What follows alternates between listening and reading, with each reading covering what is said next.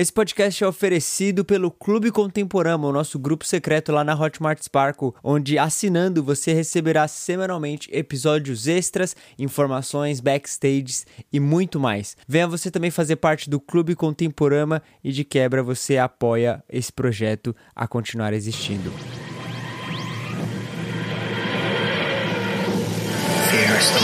Com grandes poderes, vem grandes responsabilidades.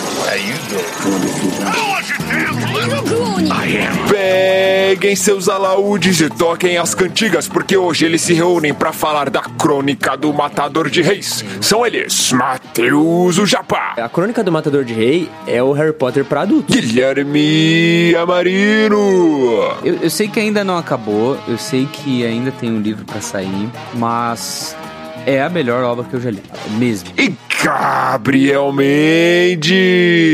Isso foi um desabafo pessoal seu, né? Agora. Você está ouvindo Contemporama.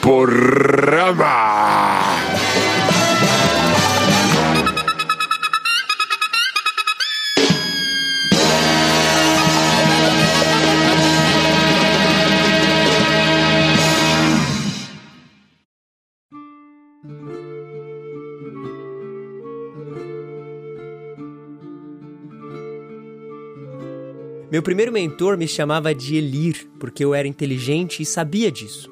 Minha primeira amada, de verdade, me chamava de Duleitor, porque gostava desse som. Já fui chamado de Umbroso, Dedo Leve e Seis Cordas. Fui chamado de Quote, o Sem Sangue, Quote, o Arcano e Quote, o Matador de Rei. Mereci esses nomes, comprei e paguei por eles, mas fui criado como Quote. Uma vez, meu pai me disse que isso significava saber. Fui chamado de muitas outras coisas, é claro. Grosseiras, na maioria, embora pouquíssimas não tenham sido merecidas. Já resgatei princesas de reis adormecidos em sepulcros, incendiei a cidade de Trebon, passei a noite com Feluriana e saí com a minha sanidade e minha vida. Fui expulso da universidade com menos idade do que a maioria das pessoas conseguem ingressar nela. Caminhei à luz do luar por trilhas de que outros temem falar durante os dias. Conversei com deuses, amei mulheres e escrevi canções que fazem os menestréis chorar. Vocês devem ter ouvido falar de mim. Guilherme Marino. Enfim, chegou o dia em que iremos falar da Crônica do Matador de Rei, de Patrick Rothfuss, uma das melhores obras de todos os tempos. Isso me dá medo, velho. Sabe por que Por me dá medo? Porque dá, dá uma, uma sensação da gente não conseguir transmitir pra quem tá ouvindo a grandeza da história desse livro, a, a É. majestade do que é essa obra de fantasia. Eu, eu sei que ainda não acabou, eu sei que ainda tem um livro pra sair, mas é a melhor obra que eu já li, mesmo. Hã? Em vários aspectos. Olha E eu, aí. eu não Hã? tenho medo de falar. Eu sou um cara que é extremamente fã do Tolkien. Eu gosto do Senhor dos Anéis, todos os três livros. Gosto do Silmarillion, a gente já falou do Silmarillion aqui. Eu gosto Sim. muito de Lewis, Narnia. Beleza, gente. Eu amo esses livros. Esses livros me formaram como um leitor de fantasia, inclusive como um escritor de fantasia. Mas O Nome no Vento ou Crônica do Matador do Rei, nos dias diferentes, né? O Temor do Sábio e todo o Sim, universo, sim. cara. Ai, gente do céu, não tem nada igual. Nada igual. É de tirar o fôlego, realmente. Não, eu, eu vou em uníssono aqui com você, cara. É a minha saga de fantasia favorita, assim. Eu lembro que eu tava vagando pela banca e talvez, eu não sei se na sua edição tem, Gui, mas na minha tá escrito aqui, né, bem na capa, a melhor fantasia épica de 2011. Sim, sim. Por George R. R. Martin. E eu lembro que, é, assim, as crônicas do, do Martin foi... Engraçado que lançou em 2007, né? E, tipo, É. 2011. e aparece escrito 2011, né? Mas assim, ó, a- as Crônicas do Martin foi o primeiro contato com literatura que eu tive at all. Foi- Eu, eu comecei a minha vida literária lendo os livros do Martin. E pra mim, ver o cara falar isso de um autor, falar isso de um universo, foi tipo, cara, eu preciso ler esse livro. E quando eu li, eu não consegui parar. E você sabe, cara, são dois livros calhamaço. O primeiro com 600, o segundo com 900 São páginas grandes. É. são grandes pra caramba, mas são muito, muito bons. É, é o meu universo favorito por inúmeras razões. E hoje, né, talvez você esteja tal qual como o Gabs, que não conhece, hoje a gente vai tentar, como o Gui falou, falou tentar, minimamente tentar, lhe apresentar este universo e fazer jus ao que este universo é, ao, que esta obra é. E assim como lá, na, lá, no começo a gente teve o de Duna, né, que a gente introduziu alguns conceitos, alguns aspectos, aqui a gente vai também tentar apresentar alguns conceitos e aspectos deste universo. Para quem sabe, né, Gui, você também entrar para pro grupo que está aguardando aí o terceiro e, e o terceiro então, e a gente espera o último livro. É, essa missão é difícil, porque é o seguinte, a nossa missão é convencer você que nos ouve a ler esse livro. Na verdade é uma missão dupla, porque ao mesmo tempo a gente quer encontrar pessoas que também leram. E porque é o seguinte, Exato. A, a única pessoa que eu conheço que leu isso é o Japa. E o Japa a única pessoa que ele conhece que leu isso sou eu. Então, cara, pensa o seguinte: eu acho que eu devo ter lido esse livro pelos idos de 2010, por aí tá? É, aqui é, no Brasil ele, ele, lançou em 2009, eu devo ter lido entre 2010 e 2011. Eu ainda não me recordo exatamente do. Talvez 2011, porque está escrito a melhor fantasia épica de 2011, deve ter sido essa. É, esse, é, enfim. deve ter sido nesse ano. É, e depois, quando lançou O Temor do Sábio, eu comprei também. Eu o li por conta dessa propaganda aí do George Martin, porque é uma pessoa viciada em Game of Thrones é, acabou lendo por causa disso. E nunca eu encontrei uma pessoa que falava assim: Nossa, eu também li nossa, que legal, eu também gosto. E eu sempre via outras pessoas muito longe de mim, cara. Tem. A Catiuxa leu, né? Ela gosta muito, sempre tá falando de, de Nome do Vento. E aí você fala assim, cara, que legal, tem mais gente que leu, só que eu não conheço ninguém pessoalmente pra. Sabe aquele amigo que você lê o livro e de repente depois do culto da igreja, ou então depois da aula, ou então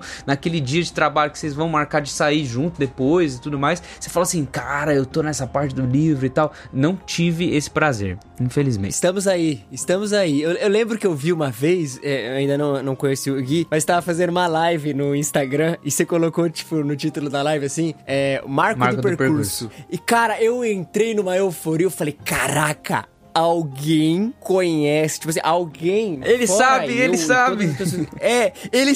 É aquele meme do Leonardo DiCaprio apontando. É, e é engraçado que, tipo, eu percebia que poucas pessoas estavam entendendo o que era. Talvez o cara falasse, ah, o Gui é meio poético e ele quis colocar alguma poesia aqui. Mas eu tava tipo, caraca, eu já estive no marco do percurso, tá ligado? Porque, cara, é, é realmente o marco do percurso, Gui, uma vez que você entra lá, é um marco. Exatamente. É um marco. É, é um marco na sua vida. Quando você conhece os silêncios que permeiam o marco do percurso e você conhece uma figura icônica ruiva, cara, pois não é. tem como você sair disso. Cara, que... Eu só fazer um parênteses, o Gui falou um negócio interessante aqui, que a, o comentário não agrega em nada, mas é muito interessante mesmo a distinção entre obra favorita e a melhor obra. E é muito legal quando a gente sabe, ou quando as pessoas conseguem reconhecer isso, né? Tipo, você tem algo que é seu favorito, mas que você reconhece que não é o melhor. Sim, e é, é só uma preferência extrema sua, né?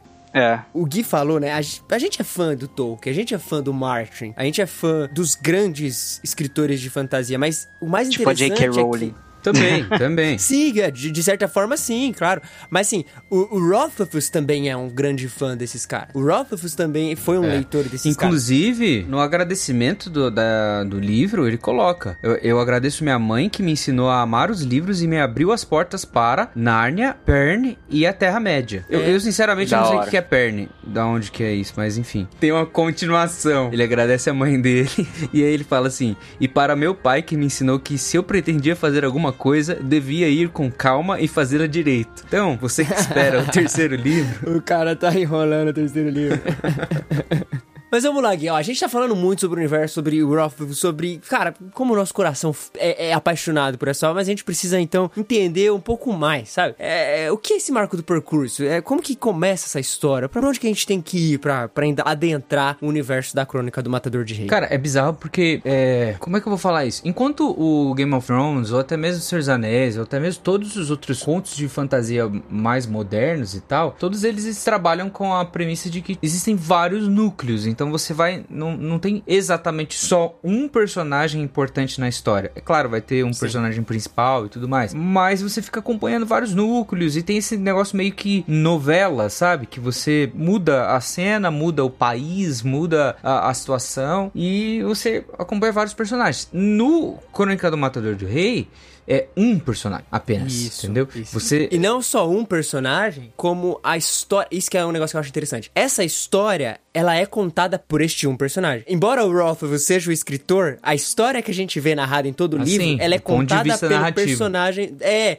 Então, é, é como se o coach, que é esse protagonista desse livro, ele fosse o cara que vai te levar durante a história, sabe? Então é, é meio meta, metalinguagem. Não é metalinguagem, mas é, é um- é uma estrutura interessante. é o- é uma narrativa em primeira pessoa. Você tá rendido à visão Isso, dele sobre isso. ele mesmo. Só que é, é, cara, é muito bem engenhoso o jeito que ele faz, mano. É, isso é, muito legal. Você, você leu uma, um trecho, assim, é, no, no começo, que é muito importante pra história, porque o que acontece? Em determinado momento da história, logo no início, você vê que existe esse personagem que tem essa taverna marco do percurso que a gente tava falando, que é uma taverna que vai abrigar pessoas, então ele trabalha com hotelaria, ao mesmo tempo trabalha com comida, com, com bebida É uma pousada, né? Tipo uma pousada, exatamente. E aí, esse cara, um ruivo que é meio que sabe de algumas coisas, acontece aquilo lá. E aí, um belo dia, eh, surge um cronista, que é um cara especializado em contar histórias de pessoas muito famosas. E existe essa pessoa, que é o coach, né? E o coach, ele é muito famoso. Tem vários nomes e tem é meio que um personagem lendário e tal. E esse cronista chega para esse dono da taverna, que não chama coach, é um cara que chama Coach, sabe? Que é o próprio coach, só que ele mudou de nome, ele tá tentando se esconder e tudo mais, tem toda essa questão. E esse cronista pede para o coach se ele pode escrever a história dele, porque ele queria preservar, porque ele queria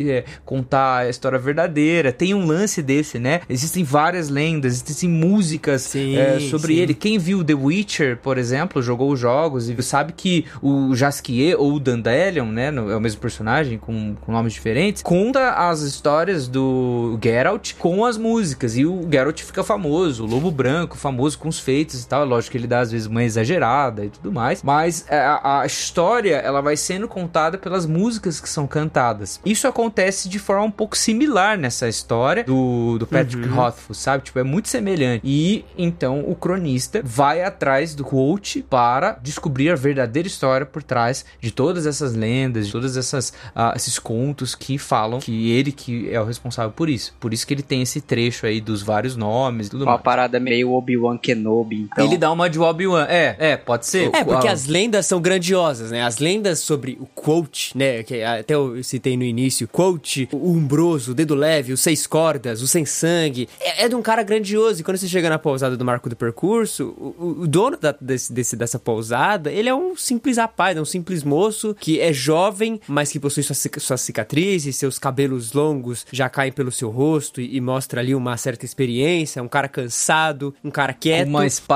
chamada insensatez na parede. É, na parede. E o cara, tipo, ele é na dele, e aí você percebe que as histórias sobre ele são, tipo, muito grandes. E quando o cronista chega na pousada, ele não resiste e fala, cara, você precisa contar a verdadeira história. Porque há muitos boatos, há, há muitas paráfrases, há muitas é, picuinhas sobre quem foi realmente Poach. E a gente quer saber e, e eu quero que você escreva. E aí fica no começo do livro, pelo menos, fica essa, essa tentativa e essa luta do coach de relembrar. E parece que tem realmente uma luta, né? De o que aconteceu pra que esse homem, que era uma grande lenda, esse menino, de certa forma, que foi uma grande lenda num certo ponto, que, que fez grandes atos, que realizou grandes coisas, o que aconteceu pra que hoje ele queira esquecer o passado e queira ser somente um cara, o dono de uma pousada que não quer falar do passado, sabe? E aí você fica. É, tem várias coisas que acontecem, porque é o seguinte, você é apresentado alguns aspectos que é o seguinte, ó, existe uma pessoa que se chama o Chandriano e esse Chandriano é uma pessoa muito maligna, assim, dentro dessa, você já começa a saber isso de cara, assim. E aí, o cronista fala assim, ó,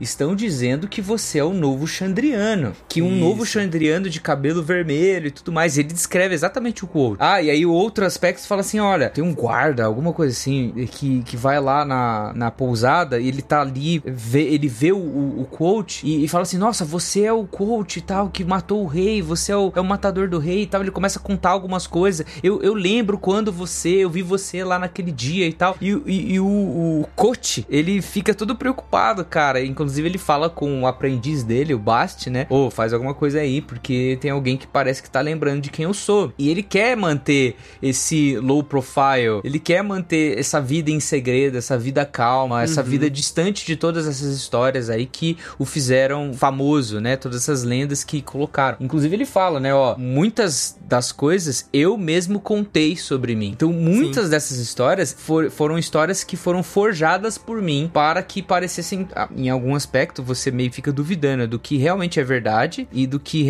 é, de como aconteceu as coisas para que isso ficasse tão fantasioso, sabe? É, a gente vai vendo realmente não só quem ele foi, mas quem ele contou que ele era, né? E aí a gente vê essa a construção da lenda, né? A gente sempre ouve falar de lendas, mas é que a gente vê essa construção de como que a lenda surgiu e não só isso, como que a lenda de certa forma se vendeu, né? Um certo aspecto marqueteiro assim do, do, do quote quando moleque. E aí a gente começa a ouvir então as histórias dele. E o que eu acho mais legal é, é exatamente isso, por isso que eu quis ler é, aquele trecho que eu li no começo, porque logo no começo já nos é dito muita coisa sobre ele, de cara, muita coisa, né? É o cara que é o sem sangue, o arcano, o matador de rei, o cara que foi expulso da, de matar a universidade antes mesmo que outras pessoas pudessem entrar, cara que conversou com deuses, escreveu lindas canções e um monte de coisa. Passou a noite com a Feluriana. É, e você fala, caramba, tudo isso aconteceu. Meio que você tem um spoiler ali do, do, do cara, mas aí você começa a ouvir a história. E aí o trato que ele faz com o cronista é de que ele irá contar a história dele inteira em três dias. E aí são divididos, né, a, a trilogia, a crônica do Matador de Reis, que é o primeiro dia, o nome do vento, o segundo dia, o temor do sábio,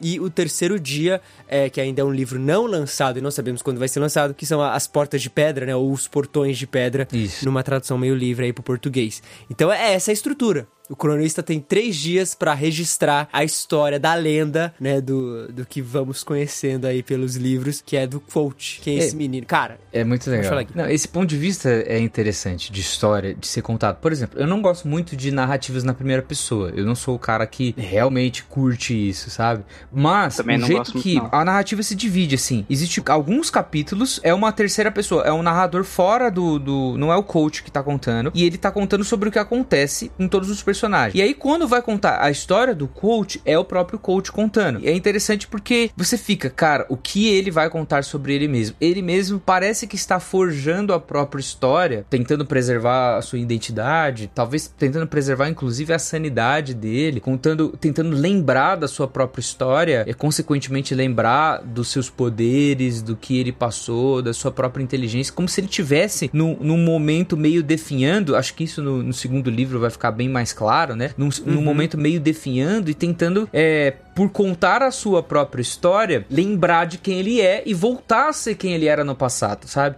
Isso é muito interessante, porque você vê uma jornada, é claro, de formação de um grande mito, de formação de um grande personagem, de uma grande lenda, de um cara super famoso, você tá vendo ele desde criança ali. Então, a cada capítulo ele vai passando a vida dele, é super legal ver isso, legal mesmo, assim, uhum. assim, porque ele começa exatamente do ponto quando ele, ele, era criança, contar a história pro cronista. Ele não poupa detalhes, ele vai contando sobre Nenhum. tudo, todas as fases. Isso é muito legal. Não tem nenhum salto temporal grande e tal. Você vai indo de fase em fase da vida dele, sabe? Mas ao mesmo tempo você vê do outro lado da história, ele já muito mais velho, muito diferente talvez do que ele contou sobre ele mesmo nesse começo, assim, do cara super poderoso, do cara que fez grandes feitos. Não, parece um cara super normal, assim, meio um, um, um cara rancoroso até, um cara meio cansado até, sabe? O legal é que tem esses interlúdios, né? Tipo, é, o que o, o, o faz é que em muitos momentos é o coach contando a história dele. Só que o Rothfuss nunca esquece que eles estão na pousada ouvindo aquela história, né? O coach contando, o cronista está anotando e o baixo também ali ouvindo. Então, tem muitos momentos que a história para, aí o coach fala, ó, eu vou, vou fazer o almoço, e eles começam a conversar sobre o que o coach sobre acabou de contar sobre ele mesmo. E eles começam a discutir, falam, por que, você não fez isso? Ou por que, você fez aquilo? Ou, enfim, por que, que você tomou esse caminho? E, e o coach é muito sincero. Embora seja essa lenda, você percebe que o coach, ele não, não guarda saliva, vamos dizer assim, para falar dos seus erros, para dizer das suas bobagens, para dizer das suas falhas. E muitas das vezes também ele é muito sincero para falar de suas grandes virtudes, né? Ele sempre se coloca como um cara muito inteligente, um cara muito esperto, um cara acima dos outros em vários momentos. E é, é, é cara, é muito bacana, é muito fluido a forma como você tá lendo essas lendas, tá lendo esses contos. E aí quando chega nos interlúdios, nos momentinhos ali do café, do almoço, em que o cronista tá descansando a mão, você também respira e, e tem um pouco a chance de degustar um pouco as coisas que aconteceram e, e ver o coach agora mais velho refletindo também, né? Cara, naquela naquela época foi isso que aconteceu e, e tipo, é, é, muito doido essa, essa ida e vinda, né? Não é como se fosse um flashback, então, tipo, é literalmente ele contando a história. Exato, é literalmente ele contando. É ele falando, tipo assim, ó, as pessoas achavam que, que eu era isso, ou as pessoas diziam que eu era aquilo, mas na verdade eu era outra coisa. Sabe, ele vai realmente narrando. É, é como é. se Coach fosse o escritor da história, sabe? É como isso. se ele tivesse com o notebook na mão, digitando a história do ponto de vista dele. E é por isso que talvez me cativou muito. Eu não sou fã de primeira pessoa, assim como o Gui e o Gabs, que a gente já falou, mas esse livro eu, eu gosto, porque não parece. É em primeira pessoa, mas não parece que é em não primeira parece. pessoa primeira pessoa parece que fica muito. A história fica muito limitada, né? Você não consegue. Você sente. Você tem a sensação de que o cara não sabe tudo sobre tudo. É, mas na real ele sabe. Tipo, porque ele é primeira pessoa, só que ele tá contando da perspectiva de um narrador. Uhum. Ele é o narrador e ele é a primeira pessoa. Então ele tá falando da perspectiva limitada que ele tinha dali, mas ele tá falando da abrangência do eu dele do futuro. Então ele uhum. tem uma visão mais ampla do que aconteceu, sabe? Então é uma dinâmica muito. É diferente. Eu nunca tinha lido algo tão bem nesse sentido, sabe? É uma experiência muito boa, de narrativamente falando. Tem, não, tem que lembrar que é o seguinte: por, pelo, por, justamente por esse fato, a gente pode estar tá sendo enganado o tempo todo. Então você fica curioso Sim. justamente por causa disso. Exato. Porque ele foi muito marqueteiro no começo. Que fica o, o, próprio Rothfuss e o, o Quote, eles são ambos marqueteiros. O Rothfuss, porque fica construindo um negócio assim, pô, aparece uns demônios no começo, umas aranhas de pedra, ele tem esse mistério, tem o, o marco do percurso, tem um aprendiz, tem um cronista que quer escrever a história do cara. Aí o próprio cara, muito marqueteiro, o Coach, o próprio Coach, muito marqueteiro. Olha, eu sou isso, isso, isso, isso, eu fiz isso, isso, isso. Daí ele coloca assim, ah, mas aquilo lá foi só que eu fiz, é, não foi realmente isso, foi, a, a, na verdade, aquilo. Ele dá umas de desmentida que você fica, cara, tem mais coisa aí. Cara, é. é... Por, por, exemplo, a alcunha, eu não, eu não, vou dar spoiler, mas a alcunha, o sem sangue, é. ele conta como surgiu a alcunha, sabe? Então, caramba, as lendas dizem que o coach ele não tem sangue porque não escorre. Certa feita na universidade deram várias chibatadas nele e nunca escorreu uma gota de sangue. Aí quando ele vai contar a história e vai ver o lado dele, é tipo totalmente diferente, tá ligado? Ele tinha sangue, ele é um humano normal. É. Só que ele fez várias coisas coisas para se manter forte, se mostrar forte. E aí é, é, é, você vai ver realmente a construção da lenda, como a lenda se constrói e, no caso do coach, como consequentemente a lenda se vendeu, né? E ele se posicionou de uma maneira em que pudesse sustentar essas alcunhas, como ele mesmo fala, né? Alcunhas que ele comprou, né? Ele merecia, Isso. ele comprou e pagou por essas alcunhas. Então é, é muito bacana você ver, tipo, é. não só as lendas, mas o que realmente aconteceu para que essas lendas fossem recontadas e contadas para a posteridade. É, e a gente não pode se enganar, assim, falar assim, só porque a gente falou isso, o coach, ele é só um cara muito marqueteiro e não é bom e tudo é, mais. Não, não ele, ele é, é muito inteligente, cara. Exato. Ele é, assim, a prova disso tá que o Devon Locke, quando, que é esse cronista, é o nome do cronista, ele vai escrever, ele tem todo um sistema de escrita para ele conseguir escrever rápido quando uma pessoa tá ditando uma, uma coisa com ele. Ele desenvolveu, tipo, a própria língua, assim, para conseguir escrever pouco e conseguir escrever muito conteúdo em uma página. E rápido, né? E aí o, o, o coach, ele olha aquilo lá, ele passa alguns minutos olhando aquilo lá e aprende a língua do cara, entendeu? E então o cara é, fica impressionadíssimo. É, e o cara fala assim, nossa, ninguém nunca conseguiu aprender isso aqui e tudo mais, e você, dizem que você aprendeu tal idioma em tanto tempo, e era realmente um tempo bem, bem, bem pequeno e tal. E, cara, é fantástico, ele realmente é um cara muito inteligente, tipo, ele mostra isso. Muito. Então, não é simplesmente só um cara que consegue contar uma boa mentira e fazer com que uma história que não é plenamente realidade vire uma lenda. Não, ele realmente tem algumas capacidades e aí por isso que você se interessa tanto.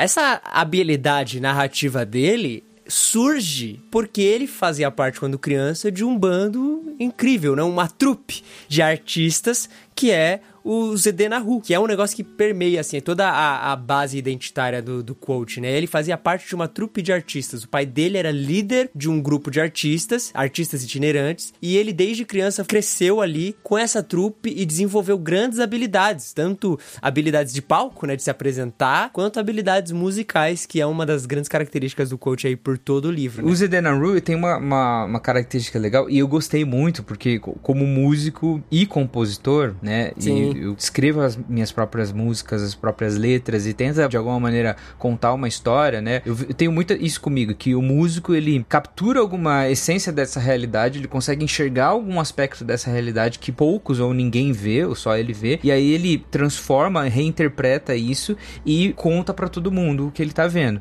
para que outros consigam olhar para os pontos escuros da realidade e conseguir enxergar alguns feixes de luz aí. O músico, o compositor, aquele, o artista aspecto geral geral, ele é esse cara que preserva de alguma maneira a luz que há no mundo e consegue iluminar esses cantos escuros. O Zedenaru, além de ser uma trupe de artistas que é financiada por nobres e tudo mais, pelos é, os mecenas que eles vão ter, e, e a, a, família dele é isso, exatamente isso, né? Uma trupe, meio que uma trupe de circo, vai andando de cidade em cidade, e eles têm, como Edenaru, algo que é nevrálgico para eles, assim, que é a preservação das grandes histórias. Então, o pai do coach, ele é um músico, compositor e ele preserva histórias por meio das suas poesias. Ele Sim. captura meio que quase a lá Irmãos Green, assim, as histórias de todos os lugares, tenta observar alguma coisa e vai contar essa história por meio de uma música ou escrever uma peça sobre isso. Os Edenaru, além de ser essa trupe, eles são essa, esse bando que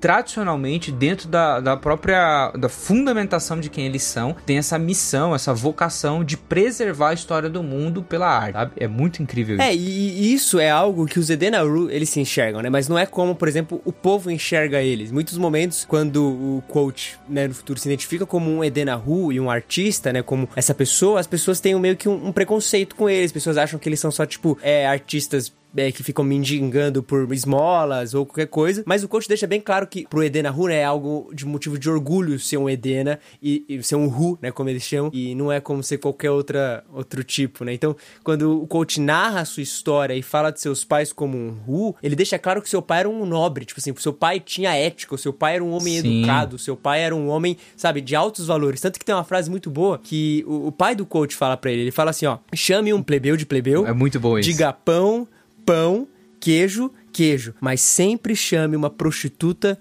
de senhora. A vida dela já é difícil bastante e ser educado nunca fez mal a ninguém. Então, quando o coach vai falar do pai dele, vai falar da ética, do, do que acontecia ali entre os Edena, sempre foi num tom de muita dignidade, de muita, de muita elevação, sabe? Não somos Isso. meros artistas de rua, somos uma trupe, somos os Edena Ru, sabe? Então é um realmente é um motivo de orgulho do coach ser um Edena Ru e por isso que ele coloca na história, né? E a própria mãe dele, né? Tem, tem uma história que a mãe dele era uma nobre e o pai, de, pai, pai do, do coach meio que chavecando a mãe dele con- a convenceu a vir pra, pra trupe. Então, existe esse meio que. ah, como é que fala? Sempre tem isso com o artista, cara. O artista é sempre esse cara meio do. É uma visão dualista, assim, que a sociedade tem do artista. Ao mesmo tempo que o artista é esse cara que preserva as histórias, a boa arte, o entretenimento e tal, sempre enxergam os artistas como os boêmios, aqueles que são exatamente exato. os mais nobres, os mais é e tal. Então isso também passa pro Zedena Ru. In- Inclusive, Isso foi um desabafo pessoal seu, né? Agora.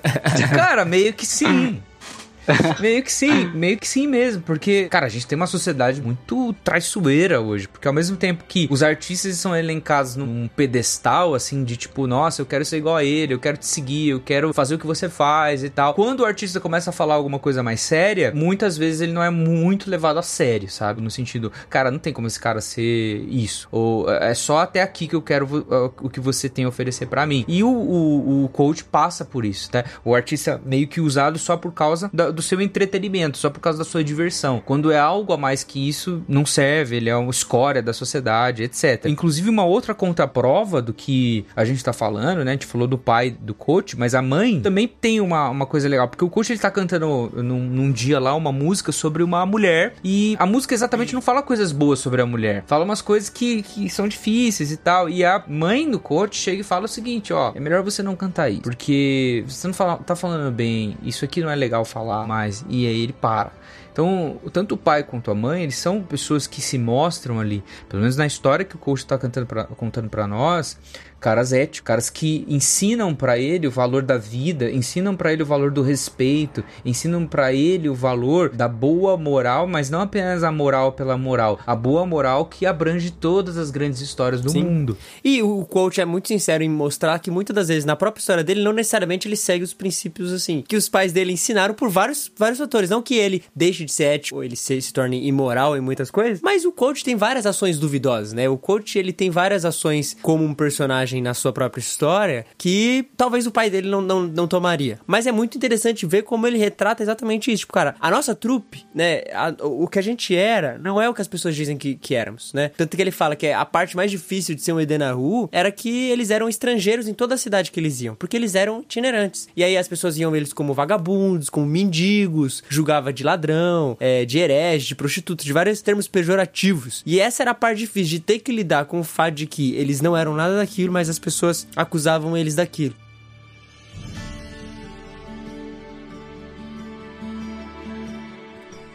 Ao contrário da crença popular, nem todos os artistas itinerantes fazem parte do Zul. Minha trupe não era um bando mambembe fazendo graça nas encruzilhadas em troca de ninharias, cantando para ganhar uma refeição. Éramos atores da corte, vassalos de Lord Greyfellow. Nossa chegada à maioria das cidadezinhas era um evento maior do que se juntássemos o festival de solstício de inverno com os jogos das solinadas. Em geral, havia pelo menos oito carroças em nossa trupe, e bem mais de duas dúzias de artistas, atores e acrobatas, músicos e mágicos, malabaristas e bufões, a minha família. Foi uma infância feliz, crescendo no meio de um interminável parque de diversões. Papai lia os grandes monólogos para mim nas longas viagens de carroça entre as cidades, recitando-os quase sempre de memória. A voz dele se estendia por uns 400 metros de estrada. Lembro-me de acompanhá-lo na leitura, entrando nos papéis secundários. Ele me incentivava a atentar às partes especialmente boas e aprendi a amar a sensação das palavras corretas. Mamãe e eu compunhamos canções juntos. Em outras ocasiões, meus pais encenavam diálogos românticos, enquanto eu os acompanhava nos livros. Na época, eles me pareciam brincadeiras, mas mal sabia eu com que sagacidade estava sendo ensinado. Fui uma criança curiosa, rápido nas perguntas e ávido em aprender. Tendo por mestres acrobatas e atores, não admira que eu nunca tenha passado a ter pavor das aulas, como a maioria das crianças. E havia ainda Abenthy, meu primeiro e verdadeiro professor. Ele me ensinou mais do que todos os outros juntos. Não fosse por ele, eu jamais teria me transformado no homem que sou hoje. Peço a você que não o censure por isso. Suas intenções foram boas.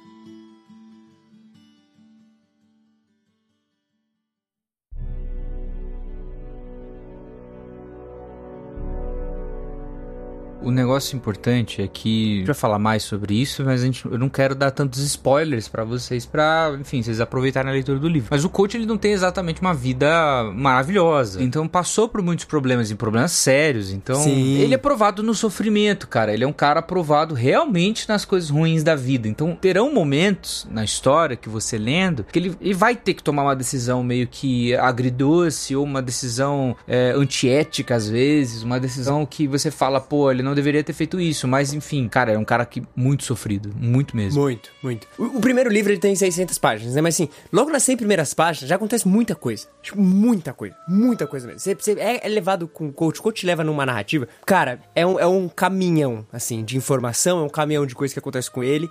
E isso é um negócio, né? O Gabs até comentou com a gente off-topic que ele imaginava, sempre que a gente falava sobre, ouvir algumas coisas, que este era um livro pra galera, sei lá, 13, 14, 15, 16 anos. E não que não seja, né? Eu li pelo menos ali nessa mesma nessa idade. Mas, cara, é muito diferente, por exemplo, de um Harry Potter, que é para um público infanto-juvenil. É o que até eu brinco e falo é, na, nas, nos meus comentários pessoais, que é, a Crônica do Matador de Rei é o Harry Potter para adultos. É porque tipo isso? As, é, porque as coisas que acontecem com o coach, ela é muito pesada. Os caminhos que ele vai perseguindo é muito diferente. Até pra uma criança. É, é um negócio que você fica, cara, eu não imaginava realmente que ia acontecer isso. Eu não imaginava que esse personagem ia passar por essas coisas. E até quando ele chega na universidade, que é a grande grande. Maior parte que tem, né? É, você não imagina que é daquele jeito. Você pensa em universidade, uma universidade de magia, pelo menos a referência máxima que a galera deve ter é Hogwarts, mas a academia em é, o nome do evento é muito diferente, sabe? Então, quando a gente fala que o coach passou por coisas difíceis, a gente tá realmente falando de coisas difíceis, sabe? A gente tá falando de situações inusitadas para a vida de qualquer um e até da vida de uma criança. E ele lidar com isso, você vê essa, esse personagem lidando com isso e se tornando o que ele se torna depois, cara, é um negócio muito, muito diferente e muito, muito da hora. Muito Isso, é, o, a questão do Hogwarts é uma comparação justa, que tem grande parte do que ele passa na academia de magia, é, é uma academia uhum. de magia, tem uma certa magia, a gente vai falar mais sobre isso depois, mas é, é incrível como você consegue ver uh, um cara tomando decisões e tal, Hogwarts para adulto, por quê? Porque tem, cara, decisões, não, não, é, não, é, não é no sentido adulto no, é, que tem uh, sexo a torto direito, não é nesse sentido que a gente tá falando, é no sentido de, de ser um pouco mais escuro, mais mais uh, trevoso, assim, o livro, sabe? Sim, tem, tem sim. comportamentos que você não veria num livro infantil juvenil. Hogwarts not safe for work.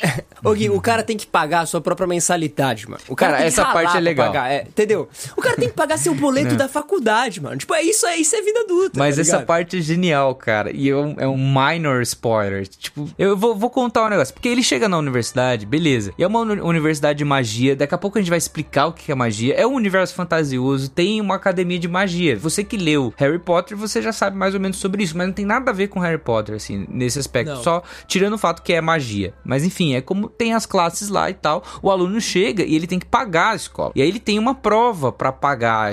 De tempos em tempos, ele tem que passar por uma sabatina, que ele é entrevistado por todos os professores. E aí, de acordo com o seu desempenho, ele tem que pagar um tanto. E o, o coach é um cara que, mano, aconteceu várias tragédias com ele. Ele não tem dinheiro mesmo real, assim, tem pouquíssimo dinheiro. E aí ele vai para pagar a, a, sua universidade e ele é um cara que, impressionantemente, consegue convencer a universidade. Depois você vai ler isso provar que eu, que eu não estou contando uma mentira, ele consegue convencer a universidade, ao invés dele pagar a sua própria mensalidade, pelo menos no começo, a universidade pagar para rir. É. Cara, isso é muito bom. O boleto dele vem escrito menos três talentos. Aí quando ele descobre que, tipo, por, é, por módulo, né? Por, por período, a universidade vai pagar para ele três talentos. E, cara, é genial.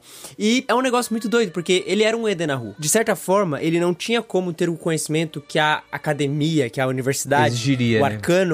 Dava para ele. E ele conseguiu isso como? Enquanto ele caminhava com o Zedenahu, num certo dia ele conheceu o Abenfi, ou o Ben, o arcanista. E aí a gente é, onde a gente é introduzido. Que lembra muito o Obi-Wan Kenobi. Isso, lembra. Lembra muito, muito mesmo. E a gente é introduzido ali aos primeiros elementos de magia e os conceitos da, do, do arcano através do Ben. Né? A gente descobre que existe esse, esse grupo, né? essas pessoas que são os arcanistas, que eles fazem alguns tipos de poções, que eles fazem alguns tipos de magia, de certa que forma. Que também não são bom, bem vistos. Lembra disso? Não, nem um pouco, nem um Tanto pouco bem que porque o, o Ben ele vai para viajar com o Zedenaru, com a, a trupe do, do coach, dos pais do coach, na verdade, né? Porque, tipo, o, o, prefeito de uma cidade lá não tá nem querendo deixar ele entrar na cidade, não tá, não tá querendo é, fazer verdade. nada. Tipo, e aí ele não tem para onde ir e tal, e ele vai lá e fica com a trupe deles.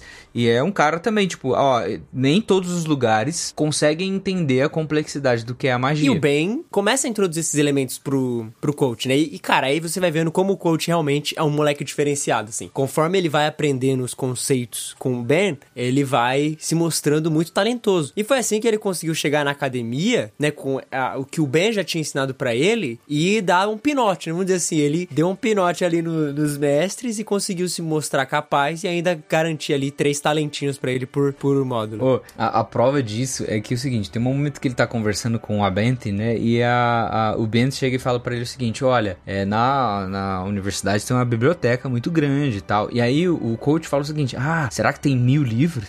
Aí o, o, é. o, o Ben fala assim: cara, são 10 vezes 10 mil livros que existem. É 10 mil vezes 10 mil livros. É livro pra caramba. Daí o coach vira e fala o seguinte: ah, tá, eu acho que eu consigo ler tudo isso. Ele é um cara que, mano, é, é, um auto-orgulho muito, muito grande. Sim, e começa essa, essa pulga, né, atrás da orelha do coach. Cara, a academia é um lugar onde eu posso estudar, é um lugar onde eu posso conhecer mais sobre os mistérios, e é um lugar onde eu posso aprender a magia. Porque de certa forma, para uma criança, é a única forma que ele consegue entender ali. Bom, a magia. É, e tem uma, uma, uma coisa que interessa ele mais, né? Que aí, algo que ele vê o Ben fazer, que gera todo esse interesse pelo conhecimento Sim, do que o Ben pode sim. oferecer, é que num momento lá, o Ben, ele usa uma magia um pouco diferente e acontece alguma coisa com o vento. O Ben, ele chama o nome do vento, tanto que esse é o nome do, do livro. E ele começa a se interessar por isso. A própria magia se divide em categorias e tal, e isso impressiona,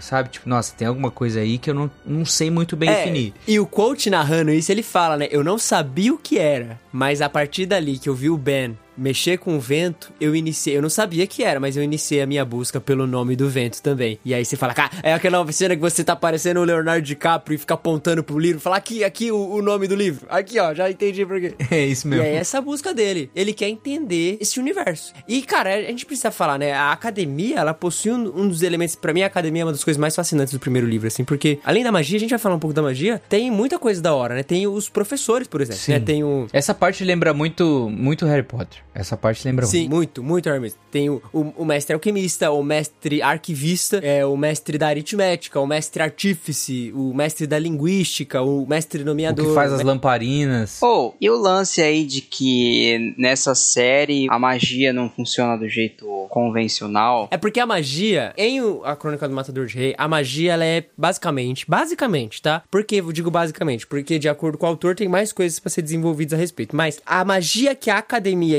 ensina, ela é dividida em três, três tipos, que é a siglística, a simpatia e a nomeação. E neste universo, a magia ela serve como manipulação de energia. Então, a gente fala que pare- parece física, é porque as regras do universo, elas estão sendo usadas nessa magia. Então, tipo, não é igual aqui no universo nosso que a gente fala, ah, magia é como se fosse uma quebra das leis da física, quebra das leis alquímicas. Não. No universo do, do livro, a magia é a utilização das leis da física de uma outra forma. Sim. Que é, no caso, por exemplo, a siglística, que são as runas. Então, por exemplo, no livro 2, o cara fala, coach, a minha geladeira quebrou, você pode dar uma olhada? E aí, quando o coach vai olhar, as runas que estavam na geladeira do cara, né, no motor, vamos dizer assim, estavam um pouco defeituosas, estavam sujas, ele precisou reparar. E aí, quando ele arruma a siglística, ele arruma as runas, então a geladeira volta a refrigerar. Sim. E aí, você vai percebendo que as runas, né, a pessoa que domina a arte da siglística, ela consegue fazer mais coisas, sabe? Ela consegue resolver problemas, ela consegue aquecer algo, ela consegue esfriar algo, ela consegue produzir alguns efeitos que somente, não sei, se você não usasse a siglística, a magia nesse caso, você não usaria, sabe? É, você tem que pensar o seguinte, como, como a coisa ela vai muito para pro lado da física, e quem estudou física na, na faculdade ou fez física 1, 2, 3, você vai ver que existem algumas leis que regem o nosso universo de física. Por exemplo, a lei da termodinâmica, a lei de força, você tem o, o conceito de polias e tudo mais. A siglística, ela lembra muito o conceito de polias, que você facilita algumas coisas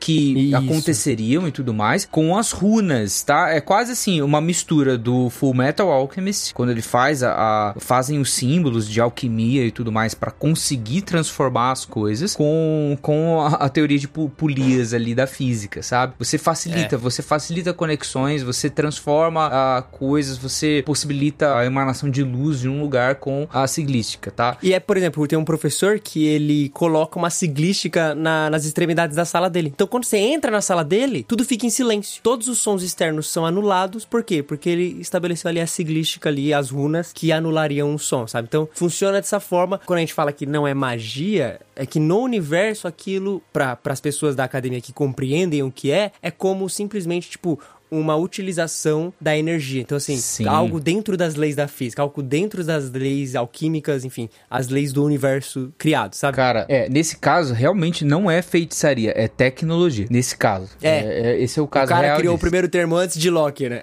Mano, você não lembra realmente de onde é isso? Não é do Loki? Não, cara, quem falava isso era feiticeira pra fazer a propaganda da TechPix. Nossa, cara, eu não vou. É, Eu fui aí, longe, fui longe. Você foi longe, Você agora é boomer. Não, boomer não é esse tempo. né? É, Você, você Millennial, você mano. lembra. Agora, você millennial não lembra disso. Porque é o seguinte, você millennial, se você digitar não é feitiçaria, é tecnologia, você vai encontrar lá justamente uma propaganda muito importante, muito antiga para a TV brasileira. E aí aproveite aí.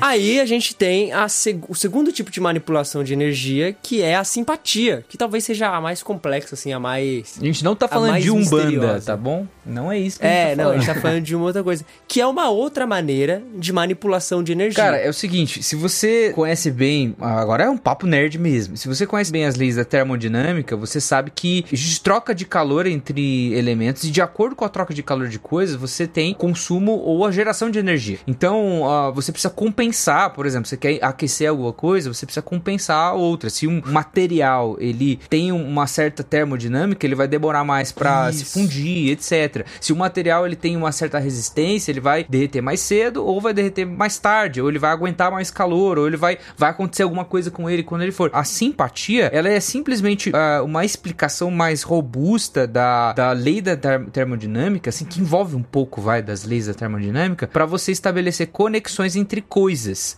E é o seguinte, eu vou Isso. conectar, por exemplo, a uma moeda, esse é o exemplo que acontece no, no livro, né? É Uma moeda com uma outra moeda. Para quê? Quando eu levantar essa moeda, a outra moeda que eu não estou tocando também se levante. Então acontece isso, eu estabeleço uma conexão simpática, e aí tem uma, um termo que ele usa que é a capacidade mental de realizar isso, que é alar. Então toda pessoa consegue treinar o seu alar para ter justamente essa capacidade de conectar coisas. Então um arcanista ele tem um alar e consegue fazer simpatias das mais variadas formas. Então a coisa mais fácil de eu fazer é eu conectar de forma simpática duas coisas iguais. Quanto mais parecidas e semelhantes as coisas forem, essa conexão ela fica mais facilitada. Se as coisas são diferentes, eu consigo fazer uma conexão, porém ela vai ser mais difícil, ela vai ser mais custosa. É, ela sabe? vai exigir mais energia, né? É, e um detalhe importante é o seguinte: se eu tenho duas moedas dentro dessa, dessa explicação tecnológica da simpatia, eu vou erguer uma moeda e eu não vou estar erguendo o peso apenas de uma moeda, porque eu estou erguendo as duas moedas. Ainda que essa moeda que eu estou erguendo simpaticamente ela esteja flutuando no ar, eu a estou erguendo através da conexão simpática com a, a moeda que eu estou carregando. Então, o peso dessa moeda que eu estou carregando vai ser dobrado de acordo com a conexão simpática, se ela for perfeita. Quanto mais imperfeita ela for, maior vai ser o peso que eu vou ter que erguer. Então, por isso que vai- ela vai ficando mais difícil e tudo mais. E essa explicação eu achei fantástica, porque você consegue explicar, tipo, ah, é, é como se fosse uma telecinese e entre outros poderes mágicos, mas ele tem uma explicação muito robusta, é muito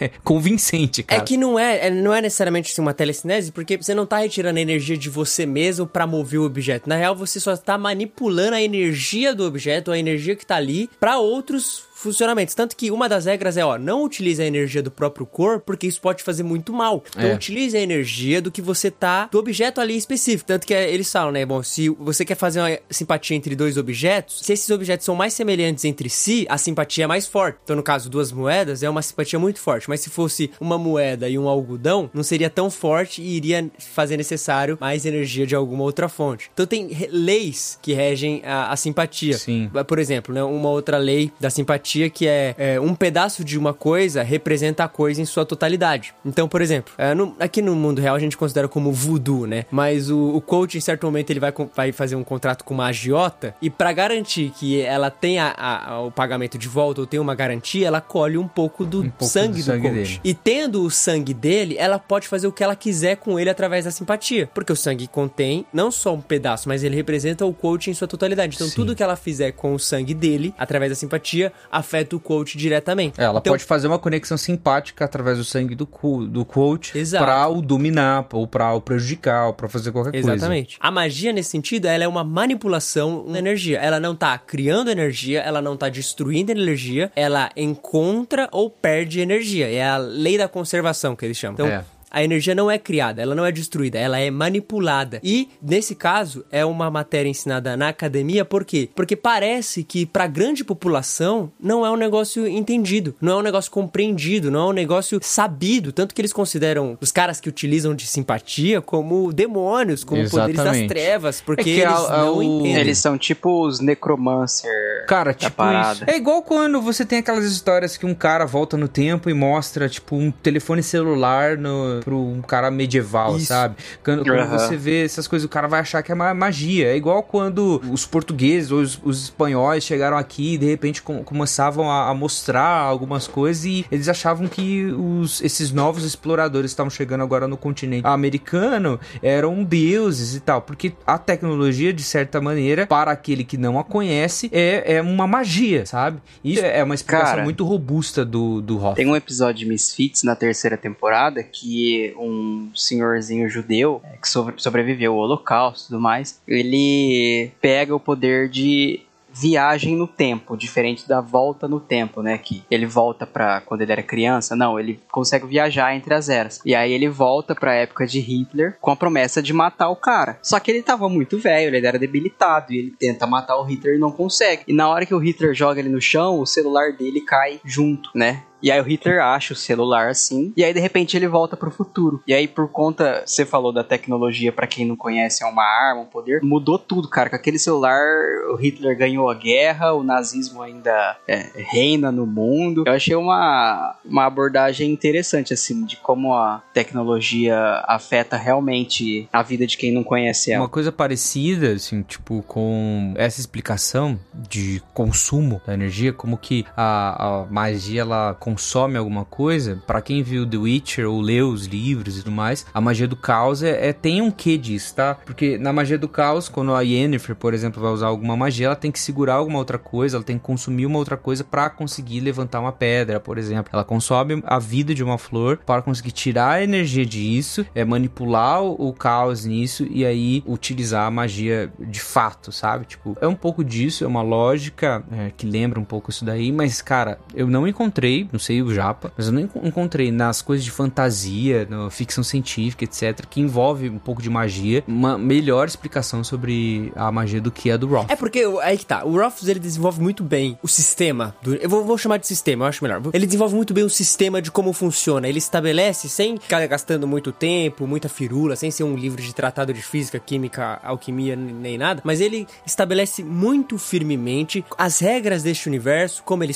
como ele funciona, quais são as pessoas que sabem fazer isso e etc. E eu já vi muita gente comentando sobre a magia aqui é mais um termo que nós conseguimos nos relacionar com o que acontece no universo do, do, do Rothfuss, assim. Porque a gente para pensar, não é magia, né? Se eu tô utilizando a lei da física, química e, e alquimia, sei lá, é física, química e alquimia. É ciência. É ciência, é exatamente. E a magia, ela parece que é meio subjetiva aqui, porque ela tem momentos em que ela é mágica e tem momentos que ela é ciência, sabe? Então é difícil de definição. A gente tá tentando aqui falar de algumas coisas sem dar muito spoiler, mas porque realmente é isso. Tipo, o Rothfuss ele constrói um sistema muito bem definido e fica muito nessa vibe. Eu tento não usar magia, mas é que é, talvez seja a forma mais. mais é, vamos dizer assim, mais relacionável que a gente tem, né? Talvez tenha outros elementos que sejam mais mágicos, como, por exemplo, o próximo aspecto da magia, que a gente vai usar, utilizar esse termo, que é a nomeação que foi o que o Gui já falou. A nomeação talvez seja a grande magia aqui que a gente não compreende, mas é aí que tá o negócio. A gente chama de magia porque não compreende.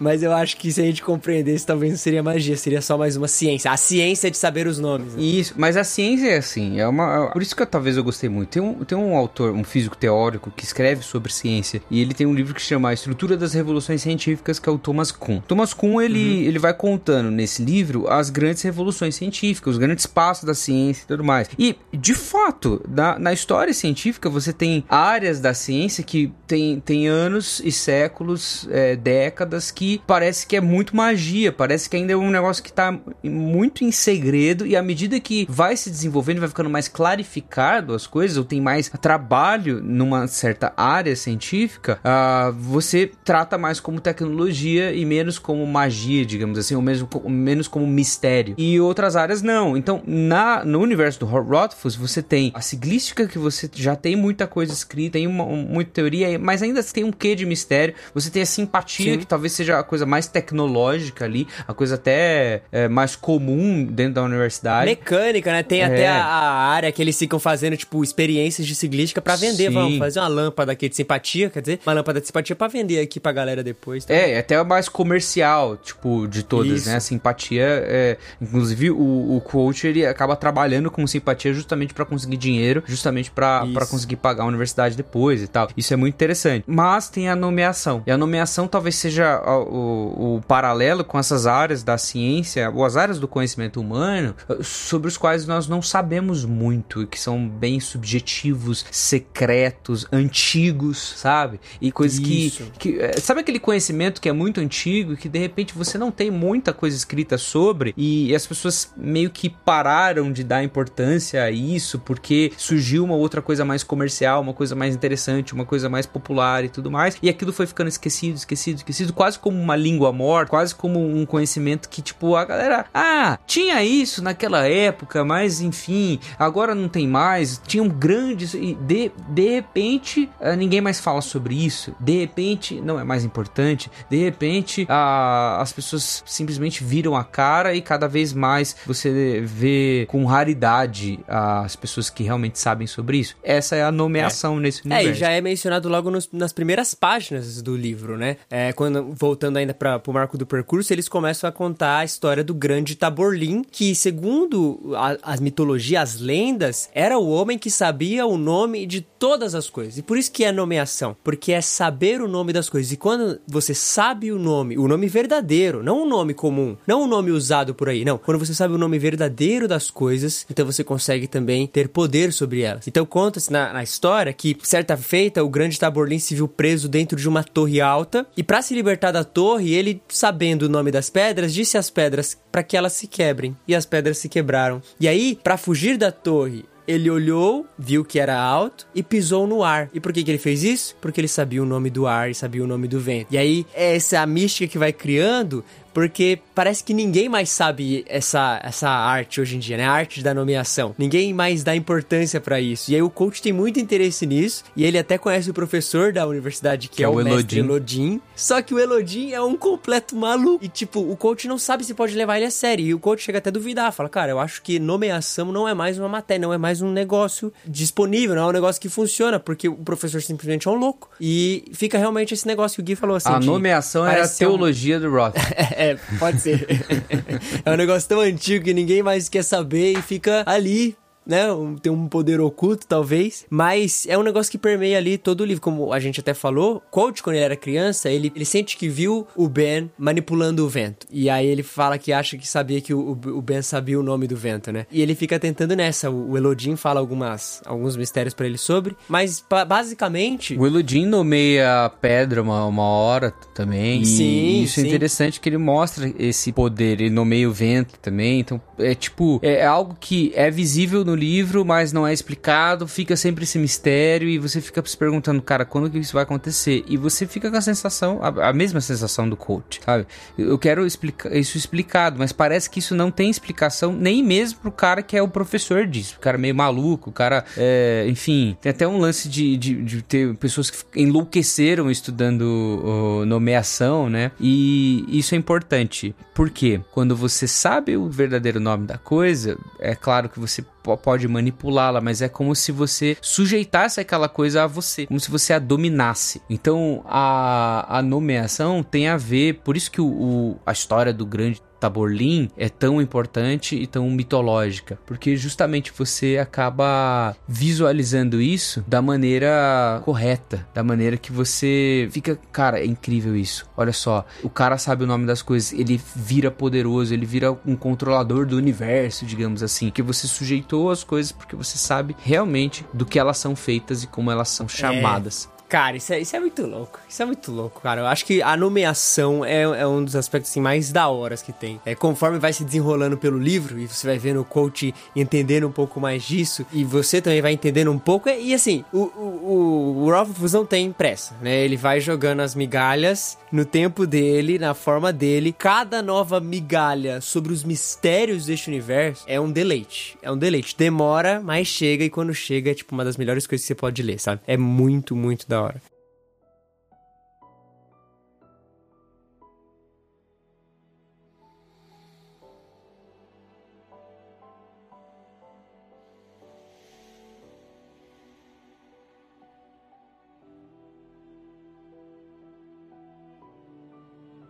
A nomeação, ela tem esse mistério, é claro, e ao, ao, redor da nomeação você tem esse personagem que a gente acabou citando, que é o Grande Taborlin. E o Grande Taborlin, ele faz parte de uma mitologia da sociedade. Eu posso chamar de mitologia, né? É a mitologia da, da, da, sociedade, assim, que envolve várias lendas que são contadas, inclusive nas músicas, inclusive pelos próprios pais do Cold. E algumas lendas envolvem essa nomeação e, para além da nomeação, poderes ocultos, que também são chamados Isso. em alguns aspectos de magia, mas são uh, tipos de magia bem diferentes desse universidade, né? É, é, quase como assim, o cidadão comum ali desse universo, ele olha a universidade, que é um lado científico da magia, e também tem um outro lado, que é esse lado subjetivo, esse lado lendário, esse místico, lado místico, né? né? Da magia. Isso também acontece, sabe? E aí as Isso. lendas estão aí. E vão se misturando, né? Então tem o grande Taborlin, que é realmente o, o homem que sabia o nome de todas as coisas, de modo que todas as coisas estavam sob seu comando. E a gente tem Telu, que é o deus criador, né? Segundo os mitos do universo do Rothafus, é o é. deus criador de todas as coisas. E é um negócio até um pouco meio cristão, né, Gui? Porque no mito de Telu, Telu gravida uma tem mulher. Um filho. E ele mesmo, na, é, a mulher tem um filho, e quando descobre, é o próprio Telu que encarna na humanidade para redimir os homens dos seus problemas e seus demônios. E aí disso surgem os telurianos e mais para frente surge um grupo meio, meio punk aí de fazer guerra, que é meio como se fosse uma referência ali às cruzadas que teve Sim. da Igreja Católica ali depois. Então tem muito, muito desses elementos, né? Tem a religião, o, e ele morre. religioso tem. Também, tem É, isso. e o, o Telu morre Que também, ele vai né, combater os demônios, tem um, um, líder dos demônios. Ele vai combater encantes. Isso. E aí Telu, ele se sacrifica matando encantes junto. Numa roda de madeira. Isso, é, exatamente. Inclusive exatamente. tem, quem já leu o livro e quem tá lendo e tal, depois tem um monte de gente que anda com um colarzinho, assim, que é uma roda de madeira, um pingente, assim, que é, a, a, inclusive, os telurianos, os que são adoradores de Telu, eles andam com isso daí, que seria tipo o símbolo como a referência à própria cruz de Cristo, sabe? É, é uma, uma referência, assim, ao cristianismo, o próprio Telu e o, todos os seguidores dele e tudo mais. Sim. Sim. O que é importante dizer é que dentro do universo tem vários países e cada país interpreta essas lendas de um jeito e acredita em, em, em desdobramentos diferentes para cada uma dessas histórias. E uma das outras lendas, fora o Grande Taborlin e o Telu e os Telurianos, né, os seus seguidores, é a lenda dos Chandrianos, né? Que... Eita, o Chandriano. É, o Chandriano, o grupo do Chandriano, que assim, diz a lenda que se você vê um fogo azul por aí, foge o Xandriano tá chegando, cara. Tanto que eu até anotei, Gui, a cantiga do Xandriano. Ô, oh, fala aí. Logo no comecinho, tem umas criancinhas cantando uma cantiga e elas começam cantando bem assim, ó. Quando na lareira azula o fogo, o que fazer? O que fazer? correr para fora e se esconder. Negros como o corvo dos olhos dele a luzir. Para onde fugir? Para onde fugir? Perto e longe se encontrarão logo, logo aqui estão. Viu um homem que rosto não tem, andar qual fantasma aqui e além? Qual é o seu plano? Qual é o seu plano? Chandriano. Chandriano. E aí, no fim desse capítulo, os caras ainda falam: Você não pode não saber, mas as cantigas infantis contêm verdades que a gente não imagina. Cara, é muito bom, porque os Chandrianos, assim, a gente, durante todos os livros, a gente não tem muita informação sobre esse grupo. Inclusive, talvez é o, o assunto que tem mais vídeo de teoria, né? Sim, tem muita teoria. Muita teoria sobre quem são os Chandrianos, de onde surgiram, quem, se, se eles já apareceram em alguns outros contextos, né? É, escondidos e tal. Mas não tem muita coisa. Eles aparecem no começo, a, a, fazem algumas coisas, as lendas deles permeiam por todo o universo, todos os grupos, em vários momentos, sabem um pouco sobre, ou dizem que sabem sobre eles, mas nada se tem concretamente, né? O que, que são, quais são seus planos e para onde vão. Só tem uma coisa interessante que o pai do coach canta também uma canção sobre. E Sim. é uma canção perigosa.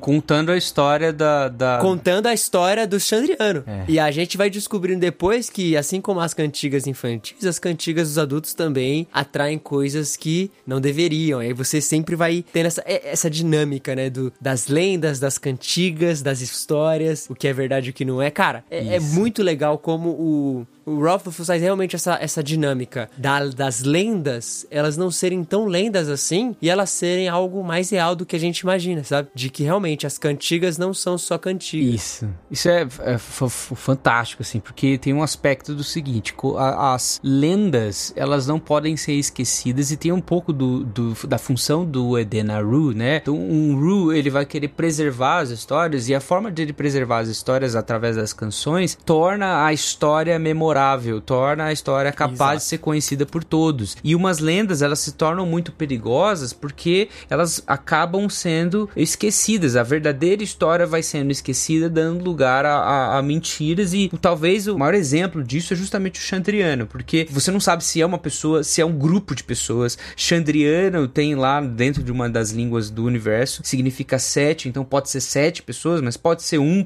um cara. É, como surgiu, como que foi criado, e aí o, o pai do coach, ele é esse cara que tem essa curiosidade em cima de uma história, ele vai tentar descobrir o que, que os povos contam sobre isso e ele vai escrever uma música sobre isso para preservar essa é. história. É. Só que por vezes uma história não quer ser preservada e fará de tudo para não ser preservada, sabe? Porque é. à medida que ela é preservada, ela também é controlada. À medida que ela é controlada, ela também se torna sujeita a quem conhece a história, sabe? É até um pouco um paralelo com o próprio Coach, lá na sua ta taverna, no marco do percurso, não querer que as pessoas o conheçam de fato, justamente para ele ter paz, justamente para que ninguém o sujeite a ele mesmo, sabe? Tipo, a, a um trabalho, ou então a fama ter que obrigar, se isolar ainda mais, etc. Nossa, eu consegui não dar spoiler, porque eu ia dar um spoiler muito grande, cara. Tem algum plot twist cabeludo nisso? Muito, muito, muito. É, porque eu, eu tava pensando, eu falei, ah, mano,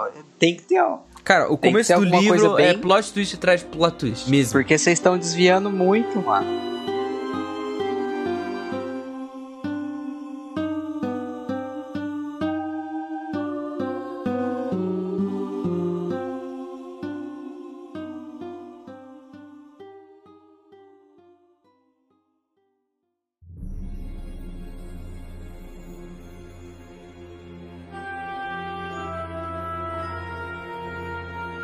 Vou falar um negócio pro Gabs. Gabs, se você acha que o Peter Parker tem problemas com mulheres, ah, cara. você não conhece o coach. Nossa. Não. Ó, eu, eu posso ler? Vou aproveitar vai, isso. Vai, vai, vai. Na metade do livro, livro 1, eles estão no interlúdio, ou seja, o coach deu uma pausa. Aí o texto diz assim, ó. O cronista e Bate também se levantaram, esticando as pernas e cuidando dos seus próprios chamados. Bate acendeu os candeiros, Coach trouxe mais queijo, pão e linguiça picante. Todos comeram e houve um pequeno esforço para manter uma conversa educada. Mas cada um tinha sua cabeça num outro lugar. Coach deu uma, uma ou duas beliscadas antes de começar a falar. Então vamos em frente? Música, magia, vitórias, insensatez. Pensem bem. Do que é que a nossa história precisa? Que elemento vital está faltando? Mulheres, Ash, disse Bast prontamente. Há uma verdadeira escassez de mulheres. Coach sorriu. Mulheres não, Bast. Uma mulher. A mulher. Olhou para o cronista. Você já ouviu uma coisa ou outra, não duvido. Vou lhe dizer a verdade sobre ela, embora tema não ficar à altura do desafio. O cronista apanhou sua pena, mas antes que pudesse molhá-la na tinta, Coach levantou a mão. Deixe-me dizer uma coisa antes de começar. Já contei histórias no passado. Pintei quadros com palavras. Contei mentiras terríveis e verdades ainda piores. Certa vez, toquei as cores para um cego. Passei sete horas tocando, mas no fim ele disse que conseguia vê-las. O verde, o vermelho e o dourado. Acho que aquilo foi mais fácil do que isto. Tentar fazer com que vocês a entendam, sem nada além de palavras. Vocês nunca a viram, nunca ouviram sua voz, não tem como saber, mas mesmo assim eu vou tentar. Agora ela está nos bastidores, esperando sua deixa. Preparemos o palco para sua chegada. E aí, coach vai apresentar então a sua amada, cara. A mulher que que, a mulher que derrubou a lenda aqui. A mulher que conseguiu domar o cara indomável que é coach, cara. E ele Pena. tá com ela ainda ou não? Não, Quem e aí sabe? você canta a música Não era amor, era cilada. Ah, Gui, eu não cara, assim, porque eu me apaixonei dele, pela cara. pessoa errada. Não, não, Ninguém não, sabe não, não, quanto Gui, está, está mais interpretando a Dena, cara. Ah, cara. Você tá interpretando Não a sei, dele. não. Então, vai você, ouvinte, lerá o livro e tirar suas conclusões. É, exato. É, é pior. ó, é uma relação mais difícil de lidar que Capitu e o. Cara, esqueci o nome do cara. Bentinho. E o Bentinho. É mais difícil de entender. Se as pessoas têm dúvida de Capitu e Bentinho, quem dirá de Dena e Coach? Mas, cara, eu, cara, eu sou chip. Dena, já escutou, Coach, seu Jorge? melhor casal. Já. Tem uma música Qual sobre o, o quote, que é assim. Vou ler a poesia. Ó- Olha a poesia do Edena Ru. Tô namorando aquela mina, mas não sei se ela me namora. Ai, eu já tô rindo já. É exatamente, Mas é isso. exatamente isso.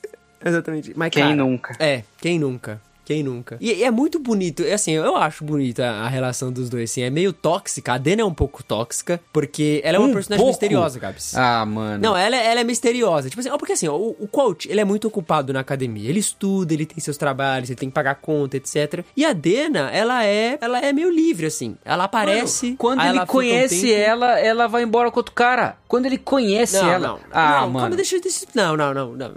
Ó...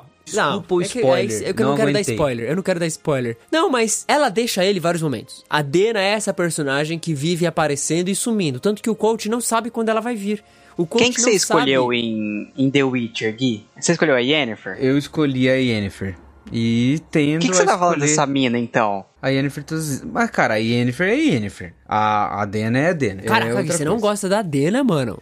Mano, Putz, não é que eu não gosto dela, eu acho ela um personagem incrível, ela é muito boa. Eu só tô falando que ela não curte o o coach. Cara, eu acho que ela curte o coach. Ah, mano. Eu acho que é só... A vida dela é complicada demais, cara. É isso que eu acho. Esse povo com a vida complicada aí, querendo Mas a namorar. relação, dele, a relação deles é interessante, assim, vai. Porque o coach faz o que for preciso pra ter a Dena. Porque pro coach, a Dena é a, a mulher mais bela que ele já viu na vida. Mano, eu sou muito mais a Auri. Mas a, a Auri, na minha mente, ela é um pouco mais criança, você não sente? Cara, agora sei agora lá, tornou velho. papel aqui. Eu sou mais a Feila. Lembra da Feila? Ah, legal também. É, então, mas a Dena, cara, a Dena tem aquele jeito selvagem. aquele Rar. jeito de mulher. aquele jeito de mulher. O coach é. O coach gosta de uma mulher que, que trata ele como um, um idiota. Cachorro. Gosta de apanhar de mulher bonita. É, exatamente, mano, exatamente. Mas é a, a- a grande paixão, né? E, e a- é a que torna-se no livro, na história do coach, a grande busca dele, o grande anseio. Então, o coach quer impressionar sempre a Dena, ele quer se mostrar pra Dena realmente Sim. como o cara é, sabe se articular, sabe cuidar de uma mulher, o cara que, que sempre se preocupa e ele sempre tenta se manter é, mais acima dos outros, né? Eu tava lendo, relendo o segundo livro, e aí a Dena aparece, e ela aparece, eles estão dentro da, do, da Eólica. A Eólica é um bar onde ele sempre se apresenta pra tocar música, e vários músicos se apresentam ali também. E aí o coach tá lá se apresentando como sempre, ele já é bem conhecido na casa. Ele né? trabalha pro bar. Ele trabalha pro bar, ele ganha uma grana aí, tipo, de, pra poder comer, etc. E a Dena aparece com outro cara. E o coach, né, sempre polido, porque foi forjado nas artes ali do- dos atores do Zedenahu, ele vai lá e, e, bom, cumprimenta ela, cumprimenta o cara. E ele, os comentários dele é muito interessante porque ele sempre tenta se manter, mesmo sendo pobre, mesmo sendo ralé, mesmo sendo inútil, e o cara sendo um duque, sendo rico pra caramba, ele tenta sempre se manter, tipo, no mesmo nível ou até mais que o cara. E aí os comentários dele são sempre esses, tipo, é, mesmo eu, eu tendo uma capa ruim, os meus gestos foram de um grande duque, sabe? Ele sempre tenta, tipo, cara, se manter sempre ali pra impressionar a Dena. Essa é a parada dele. Isso. E a Dena sempre tá cagando com ele, essa é a verdade. É, Mas, e é cara, uma outra faceta do livro, né? Porque a gente tava falando de um aspecto da magia, da escola, universidade, né? Tipo, esse lance das lendas e tal. Mas o livro também tem muito de, de relacionamento, sabe? Tipo, ele aborda Sim. bastante os sentimentos do. Porque pensa, é o, o- ele contando a sua história. E é a forma como ele vê o relacionamento dele com a Dena, dele com outras mulheres também, dele com os amigos dele na universidade, né? Ele, ele faz amigos e tem pessoas muito importantes Sim. pra vida dele. Tem inclusive o É, tem até o Draco Malfoy, né? É, da, tem, da- tipo, da história, é, que é o o Ambrose. Ambrose. É. É, que é muito chato, Malfoy? velho. É um cara É muito Ah, é o chato. filho do riquinho, é o filho do riquinho que quer zoar o cara, o protagonista, é, É. isso. E tem os moleques que quebram o, o alaúde dele. Tem, tem um monte de coisa É, assim. Exato. E aí Exato. você consegue ver uma porção muito emocional do, do livro, sabe? Tipo, uma, uma coisa que é, que é legal, cara. Que é. Inclusive, que é um pouco raro nesses livros de fantasia, né? Não aborda muito romance e tal. E esse livro acaba abordando bastante o romance, assim, bastante Sim. o sentimento. É porque essa também é, é, de uma forma, a adolescência e a juventude do coach, né? É. Então a gente vê ele se apaixonando, ele enrubescendo porque a menina fez um elogio para ele, ele saindo em brigas, tomando advertências. As meninas vê... gostando dele e às vezes ele não gostando. Exato. É, a gente vê realmente a, a, lenda, o cara que consegue fazer coisas grandiosas, que tem grandes habilidades em um monte de coisa, mas que às vezes não consegue ter um relacionamento. É, não consegue se relacionar muito bem com as pessoas, sabe? É um cara que perde a linha porque o Ambrose tá zoando com ele, enfim, ele não consegue se manter calmo. E, sabe, é um cara realmente que se sente muitas das vezes ali na universidade por ser pobre, porque ele é um dos caras mais pobres da universidade. É um cara que se sente sozinho, que não consegue compartilhar, tipo, dos seus dificuldades e que tenta, até para próprios amigos dele, se manter como o cara que tem tudo sob controle. Então, o coach é muito orgulhoso, né? Ele, ele mantém esse orgulho ru que ele fala dentro dele. Ele não consegue, por exemplo, dizer para os amigos dele que ele tem dificuldade de pagar a mensalidade da, da universidade. E você vê que ele vai lutando sozinho. Ele vai pegando empréstimo com a agiota, ele vai trampando a mais, hora extra, etc, etc. Por quê? Porque é um moleque tentando resolver a vida dele ali, sabe? Na academia. Então, é o que o Gui falou, muitas vezes em, em livros de fantasia, nesses universos, não tem muito esses aspectos que são meio banais, mas aqui, cara, é muito legal ver isso. Para mim, uma das partes mais legais do livro é quando a Dena aparece. Por isso eu gosto muito dela. Porque o coach perante a Dena, ele adota uma outra personalidade. Tipo assim, ele adota o cara mais atencioso, o cara que quer só conversar com ela, é o, o adolescente que só quer. Ele fica todo vulnerável. É, cara, é muito bom. É muito ele bom. muda, muda, tudo muda. Ele para de fazer as coisas, ele esquece de fazer as coisas. E, e aí... Ele não é mais a lenda. Isso. Ele é só um rapaz querendo que a. É, a música do Tim Bernardes, né? O que a gente quer é gostar de alguém e quer que este alguém goste Gosta. da gente também. É, é, é, o coach. É o coach quando ele vê a Dena. Ele vê a Dena, ele perde o chão, ele perde as estribeiras. E, cara, é tão bom nessa lenda, neste épico sobre coach, o sem sangue. A gente vê, tipo, uma faceta tão simples dele, sabe? Uma faceta tão bobinha dele. Cara, é, é, é, genial. É genial. Eu adoro. E uma coisa que é. para um músico é o seguinte: é, nem todo músico. As pessoas olham pros músicos e falam o seguinte: ah, esse cara é extrovertido e tudo mais. Mas, na verdade, é mais comum ser justamente o contrário. Por trás de um, de um músico, de um compositor, de alguém que acaba até se destacando por causa da música, sempre tem alguém que é muito tímido e se, se, se utiliza do artifício musical para se esconder atrás do instrumento mesmo e deixar que o instrumento convença as pessoas de algo, mostre alguma alguma coisa assim, para que as pessoas o admirem, o gostem e tudo mais. A gente passa por isso. Eu, passei por isso e eu, passo por isso até hoje, sabe? Tipo, você é muito mais fácil eu me comunicar através do meu instrumento, da minha música, do que eu me comunicar de fato, sabe? De, de, de conversar, de ter um relacionamento e tudo mais. Então, o, o, o coach, talvez por causa de várias coisas que ele passa na vida, desses traumas que a gente falou, ele se esconde atrás do alaúde. Talvez porque é uma conexão com os pais dele, talvez que é, que é porque ele, ele tem todos os sofrimentos na vida que você vai descobrir descobrindo através da história. Mas ele tem, tem um momento que é muito ilustrativo para isso que a gente tá falando, que não é um spoiler nem nada, é só uma coisa que acontece, que quando você lê você vai entender. É, ele tá tocando o, o alaúde dele e as cordas vão estourando. Uhum. E ele desenvolve uma habilidade de tocar a mesma música. E quem, quem toca algum instrumento de corda sabe o quanto é difícil. É, é tocar a mesma música com a mesma intensidade e tudo mais, sem uma corda. E aí outra corda estoura. E as cordas vão estourando assim até ele ficar com pouquíssimas cordas no, no alaúde dele. E ele continua tocando com habilidade e fazendo a música chegar do mesmo jeito que chegaria com todas as cordas do alaúde. Cara, isso é fantástico, assim. É uma ilustração muito é. grande do que ele faz com a vida dele, sabe? Ele tenta se mostrar o grande, fazer um grande espetáculo, atuar muito bem mesmo com as cordas da vida dele estourando. E ele consegue, né? Sim, ele é bem sucedido. É, se é parado, ele consegue, ele é muito bem sucedido. Tanto que uma das, a, se não me engano, o segundo encontro dele com a Dena é ele fazendo uma apresentação e a corda estoura e ainda assim ele executa uma das músicas mais difíceis, que a música já é difícil de fazer com sete cordas, ele executa com seis e ele continua a música no mesmo ritmo, no mesmo nível, ao ponto de quando ele terminar, tem aquele mínimo mínimo de silêncio até estrondar aplausos e, e, tipo, cara, vivas porque o cara fez uma apresentação impecável. Sabe? Isso dá um ele é nome bom. pra ele, é que ele acaba virando o quote seis cordas por conta disso. Exatamente. Cara, é muito da hora.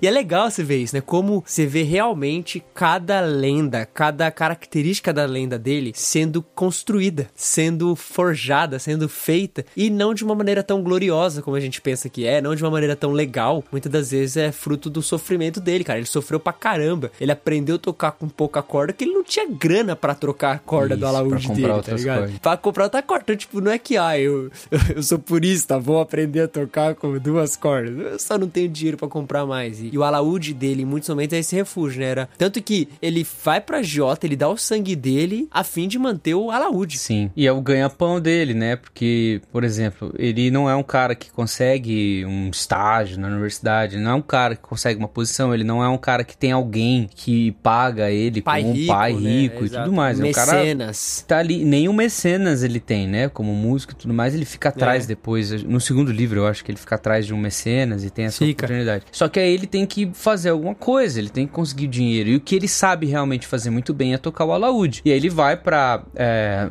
enfim, você tem a, a cidadela da universidade, você tem uma cidade mais próxima que é onde as coisas vão, vão girar, tem o comércio e tudo mais. E tem essas tavernas, essas pousadas hotelar, é, que tem hotelaria e tudo mais, que é, tem os seus próprios artistas. E tem várias, né? Tipo, e tem uma delas, que é a eólica, que é onde o, co- o coach acaba indo. É muito bom ver essa parte, cara. Porque pra quem é desse universo da música e mais, consegue ver um pouco mais sobre como é essa relação, né? Pô, o cara tem que se apresentar, o cara tem que conseguir uma posição ali pra... Ele passa por uma audição, sabe? Isso é bem legal. Pra conseguir a. Eu esqueci o nome agora, mas é tipo um, um, um status. Uma, É, é um, é um colarzinho, né? Que tem uma, É uma gaita. A gaita de alguma coisa. conseguindo essa, essa gaita, esse artefato que ele ganha, lhe dá autorização como se fosse um músico profissional, por exemplo. Como se fosse um- É. um- uma carteirinha de músico, digamos assim, da ordem dos músicos ali do, do negócio. isso. E aí ele consegue, com isso, provar que ele é um músico certificado e assim ele consegue ganhar dinheiro com É, isso. e ele se dá muito bem justamente também pelo background de, de Edena Ru, né? De, Sim. de artista de rua, enfim. Cara, é.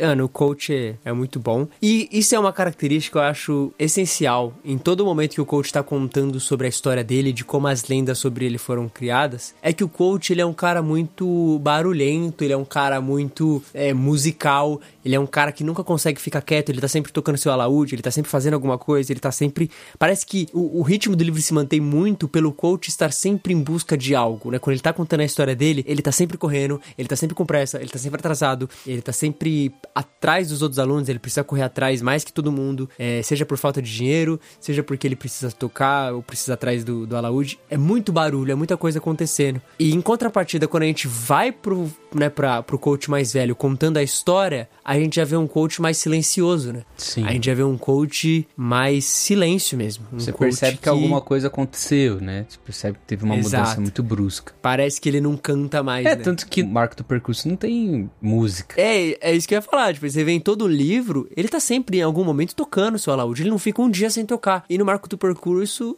ele não toca, sabe? E aí você fica.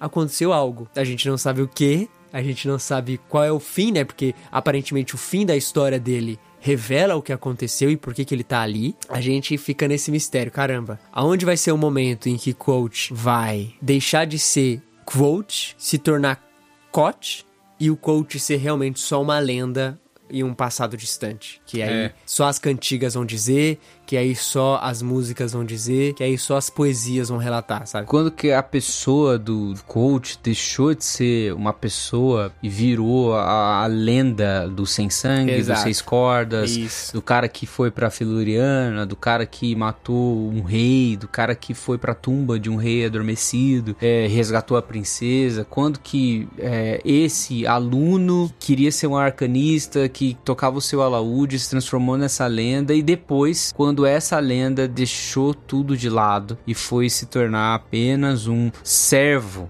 ali um cara que é um dono do marco do percurso dessa pousada que atende os viajantes no meio de uma estrada que ninguém passa mais, sabe? É, e é muito interessante porque o, o Rothfuss se utiliza de uma coisa que Pra mim, é, eu achei incrível, assim. Ele começa e termina os livros, os dois, com o mesmo nome do capítulo. Com, com a mesma, mesma Uhum. coisa, assim. Ele descreve a pousada e ele se utiliza dessa descrição pra falar de um silêncio em três partes, sabe? Ele tem essa parte musical no livro, fantástico, mas ao mesmo tempo, pelo próprio conhecimento de música que ele tem, ele sabe o valor que tem um silêncio pra música. E ele explica esse silêncio em três partes, que é incrível, porque você olhando o marco do percurso, e ele descreve, assim, no começo do, do primeiro livro, o marco do percurso, ele é um lugar silencioso. Então existe um silêncio ali naquela pousada, porque ela tá meio vazia e tudo mais, os arredores da pousada estão vazios. Mas também existe um segundo silêncio, essa segunda parte do silêncio, na conversa de duas pessoas. Na conversa de duas pessoas no meio ali, que embora estão falando umas com as, uma com a outra, mas tem algo que não está sendo falado ali. Existe um silêncio dentro deles. E existe a terceira parte do silêncio, que é o próprio coração do coach. O próprio coração dele, que tem algo silencioso ali, tem algo em segredo dentro do coração dele. Cara, isso é pesado. Sim, sim.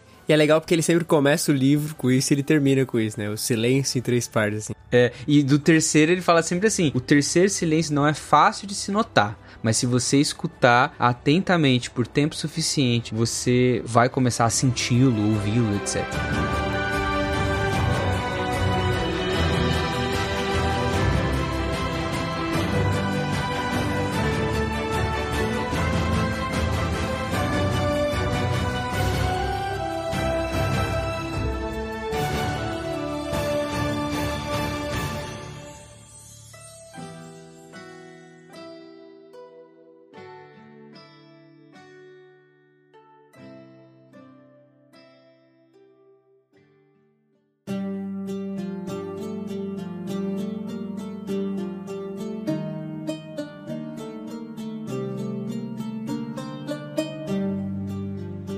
real é que eu sinto, vou ser sincero, eu sinto que só falando é impossível passar tudo o que é ler esses livros, sabe? O sentimento que é ler e participar da história do, da Crônica do Matador de Reis. O meu desejo realmente, cara, é que quem- os ouvintes possam ler isso também. Cara, dê a chance ao primeiro livro. É, dê a chance as 100 primeiras páginas, a- a- é simples, é rápido, não é difícil, não é, não é igual o, o George Martin, que, tipo, É. a página é grande e a letra é pequena. E os não, é capítulos são leitura boa, é curtinhos. fluida. então, Os tipo, por exemplo, são são, curtinhos. 90 e poucos capítulos do primeiro livro. Então, você pode. É, 92 capítulos do primeiro livro. Você pode, tipo, ler um capítulo bem rápido, assim. Normalmente, na, na se- sentada que eu vou ler, eu acabo lendo 10 capítulos, assim, sabe? Tipo, você fica lendo muito mais. Porque, não sei vocês, mas um capítulo pequeno me dá mais vontade de continuar lendo do que um capítulo gigante, Sim. sabe? Total. Nossa, isso é verdade. Tem hora que você tá lendo e você vai. Aí eu falo assim, deixa eu ver quantas páginas ainda tem esse capítulo. Aí você vê que tem 20, você fala, ah, não, mano, nossa. Você fica até triste, né? É, cara, e assim, é, quando eu, o Gui falou no começo, e que assim, quando a gente descobriu que um ou outro gostava e era apaixonado também por pela crônica do Matador de Reis, assim, foi um negócio incrível. É real, porque é, além de ter pouca pessoa que leu, a- a- o que o Gui falou é verdade, cara. É um, se não um dos melhores, é o melhor livro de fantasia pra gente, assim. É muito bom. É, é- é bem completinho. Não, é, isso não é anulando que não tem as suas barrigas, como a gente já falou, mas, cara, é uma história muito, muito envolvente. É uma história muito, mas muito legal. E a gente espera muito que mais gente leia para que a gente possa fazer aqui. Mais podcast disso. É um episódio só falando dos spoilers, falando do, do que acontece. Analisando Cara, as coach- coisas. Putz, o coach moleque, cara, correndo muito pelas bom, ruas de Tarbean. O coach mais velho. Nossa, meu Deus. Todas as coisas. É coisa. muito. É tipo, é que, é, é que assim, a gente corre o risco de falar e falar e falar, tipo, e, e talvez não conseguir transmitir a grandeza e majestade disso, como eu falei no começo, né? É, é, é, cara, por favor, leia esse livro, sabe? Tipo, eu não sei o que eu posso fazer pra fazer. Exato. Ah, tipo, eu não sei mais o que, o que fazer pra convencer as pessoas a lerem isso, essa obra maravilhosa, sabe? Por favor, por favor. Eu te faço um pix. sabe? Tipo, Caraca. não, melhor Ô, não. Faz um pra mim aí. Cara, talvez assim, você tenha terminado o podcast e falou, não, vocês não me convenceram, mas assim, cara, dá uma chance. Dá lá, dá uma chance. Tá baratinho na Amazon, é 31 reais o livro físico, Sim. 22 o Kindle.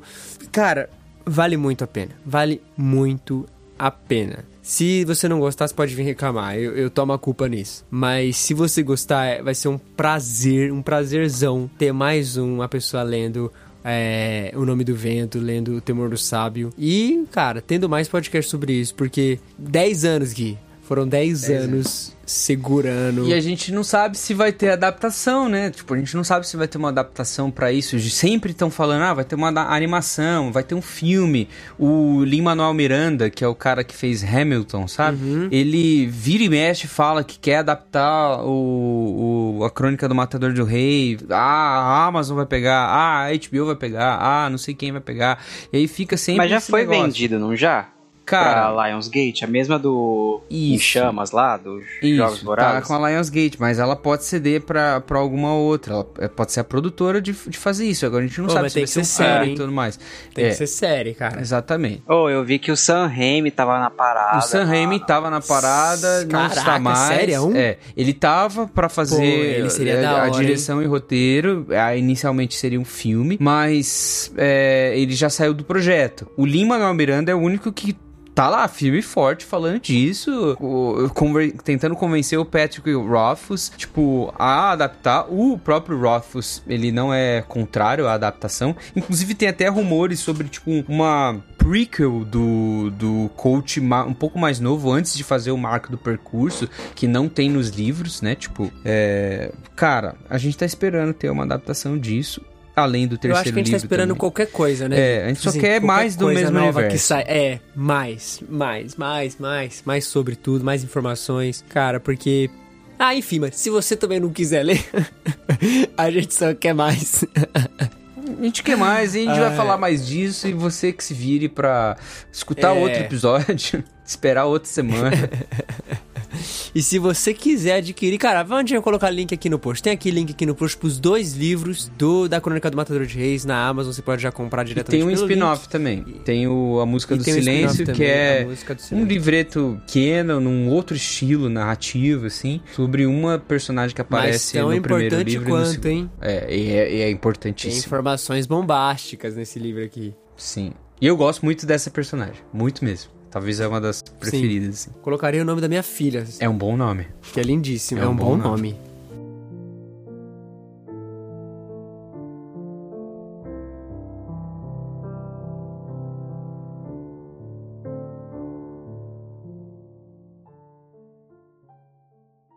É isso, chegamos ao fim de mais um episódio do Contemporama. Se você gostou, considere assinar no Spotify, na Apple Podcast, deixar o seu review, compartilhar com um amigo. Todas essas atitudes nos ajudam muito aqui com o podcast. E considere também comprar O Nome do Vento, O Temor do Sábio, A Música do Silêncio e todos os outros livros da saga da Crônica do Matador de Reis. Aqui no link aqui embaixo, então no post e até no próprio aplicativo, você consegue já acessar o link da Amazon para comprar os livros e ler Crônica do Matador de Rei de Patrick Rothfuss. E se você deseja mais episódios do Contemporama durante a sua semana e quer apoiar o projeto, considere também assinar o Clube Contemporama, o nosso grupo secreto lá na Hotmart Sparkle, onde semanalmente episódios extras são disponibilizados e algumas informações, pautas e coisas mais. Então fiquem ligados, é, já tem gente por lá. Se você também quiser fazer parte, venha fazer parte disso. O Contemporama é um podcast semanal e por isso nós nos vemos na semana que vem. Um até breve.